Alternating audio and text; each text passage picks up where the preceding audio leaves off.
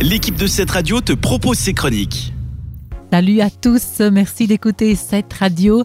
Aujourd'hui, pour la onzième capsule C'est testé pour vous, je vais vous parler d'un shampoing. Et oui, parce que euh, il faut dire qu'un peu durant toute l'année, mais surtout pendant la période de l'automne, moi, j'ai toujours des problèmes de chute de cheveux. Donc, je suis vraiment souvent à la recherche de solutions efficaces. Alors, j'ai décidé de tester pendant plusieurs mois un shampoing qui s'appelle Bioxine Forte.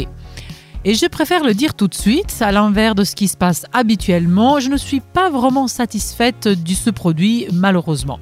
Alors, je précise d'abord que je suis arrivée sur ce produit par conseil d'une coiffeuse. Et après, je suis allée quand même euh, demander conseil en pharmacie, puisque c'est là où justement on achète ce produit à environ 30 francs quand même, ce qui est relativement cher. Alors, le shampoing à première vue, tout à fait normal, a une couleur très foncée quand même, et assez crémeux, dense comme ça, et un très bon parfum. Donc, rien d'anormal à première vue.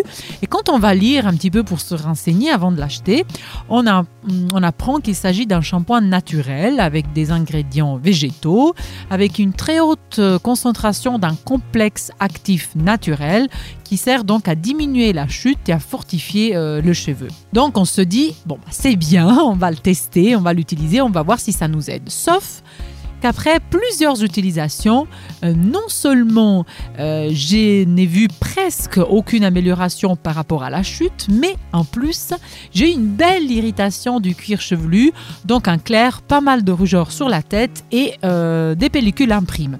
À ce moment-là, j'ai eu l'idée euh, d'aller quand même contrôler les composants de ce produit.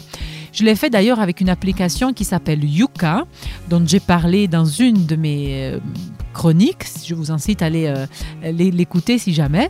Et je découvre justement en scannant le code que ce shampoing contient, parmi diverses autres substances, il y en a deux dont les noms sont évidemment impossibles à prononcer, qui sont des conservateurs et ces conservateurs sont hautement allergènes et irritants. Alors bon, évidemment, j'ai tout de suite arrêté euh, d'utiliser le produit. Euh, ça s'est amélioré après quelques jours. Je tiens quand même à préciser que ma mauvaise expérience est liée évidemment qu'à ma propre personne, c'est-à-dire à ma réaction à ce produit. Donc cela ne veut pas dire forcément que ça sera la même chose pour vous. Mais personnellement, parce que c'est moi qui, a fait le test, je vais quand même pas vous le conseiller ou vous conseiller de l'utiliser, puisque bah voilà, pour moi c'était pas très positif. Mais si vous voulez quand même le faire, puisque vous pensez que ça peut être utile ou qu'on vous l'a conseillé, alors à ce moment-là, peut-être faites attention de l'utiliser de manière diluée avec de l'eau et de préférence en toute petite quantité sans exagérer et surtout pas l'utiliser trop fréquemment. Pensez par exemple à l'alterner avec un autre shampoing plus délicat, plus simple, histoire justement de limiter pour vous en tout cas les possibilités d'irritation et de rougeur. De mon côté, euh, je vais par contre continuer à chercher quelque chose d'efficace et moins agressif, je l'espère.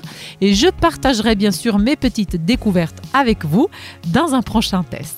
Si vous en avez d'ailleurs loupé quelques-uns de mes tests, eh ben, n'hésitez pas à aller sur cetteradio.ch où vous les trouverez tous en podcast. Moi, je vous remercie de m'avoir écouté encore une fois et je vous attends la semaine prochaine pour un nouveau test. Merci, ciao c'était une des chroniques de cette radio. Retrouve-la ainsi que bien d'autres en podcast sur notre site cette radio.ch.